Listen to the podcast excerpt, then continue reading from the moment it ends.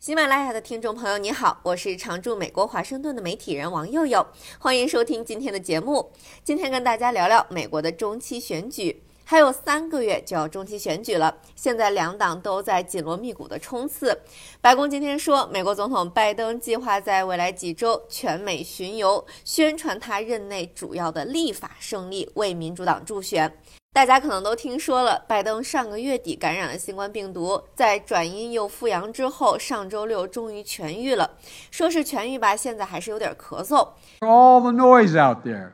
we know there are those who focus more on seeking power than securing the future. Excuse me. than securing the future. 拜登病好了之后，先是回了一趟在特拉华州海边的家，然后回白宫出席了几场活动。这周三又去跟家人到南卡罗来纳州的基洼岛度假了，说至少待一周。我今天还特意去查了查这个基洼岛的风景，看得我哎，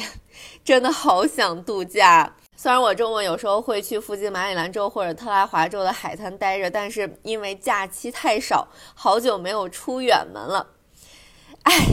言归正传。今天，白宫的通讯主任贝丁菲尔德和白宫高级顾问邓恩向媒体表示，拜登将在未来几周到美国各地宣传拜登政府和民主党在气候变化、枪支管控、药品定价方面的一系列立法胜利。白宫没有具体说明拜登将会前往哪些地方，但预计他会去今年中期选举竞争比较激烈的州，像是宾夕法尼亚州、俄亥俄州，还有北卡罗来纳州。拜登的团队透露，他在各地旅行期间将会突出在他任内推出的经济刺激计划、基础设施建设计划，还有其他一些国内支出计划，并且将努力让选民相信美国经济正走在正确的轨道上。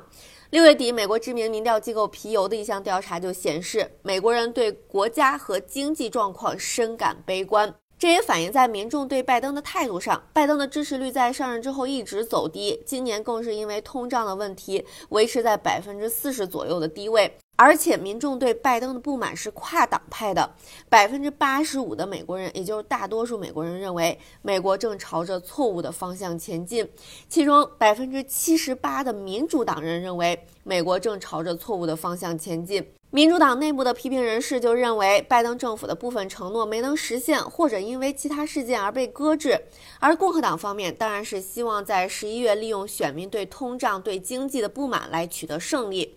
美国的政治分析人士就指出，通常控制白宫的政党会在总统选举之后的第一次中期选举里失去一些国会席位。算一下，估计共和党将会在众议院赢得多数席位，但参议院控制权的争夺似乎更加激烈。但无论共和党控制众议院还是两院，都将会阻碍拜登任期后半段的大部分立法议程。最近几周，民主党在主要立法优先事项上的胜利，以及汽油价格下跌和通胀缓。和让拜登和他的团队对中期选举重燃希望。参议院这周批准了拜登支持的价值四千三百亿美元的减少通胀法案，以应对气候变化、降低药品价格和提高部分公司税。这项法案预计将会在周五获得众议院的批准，之后就将递交拜登签署惩罚。共和党领袖批评这个法案可能会在美国经济陷入衰退危险之际破坏增长。法案被签署惩罚之后，拜登还有副总统哈里斯以及一众。众内阁官员准备在整个八月向美国选民宣传，总统和国会民主党人击败了特殊利益集团，并为美国人民提供了最好的行动。同时，他们还准备攻击国会共和党人一直都站在特殊利益集团的一边，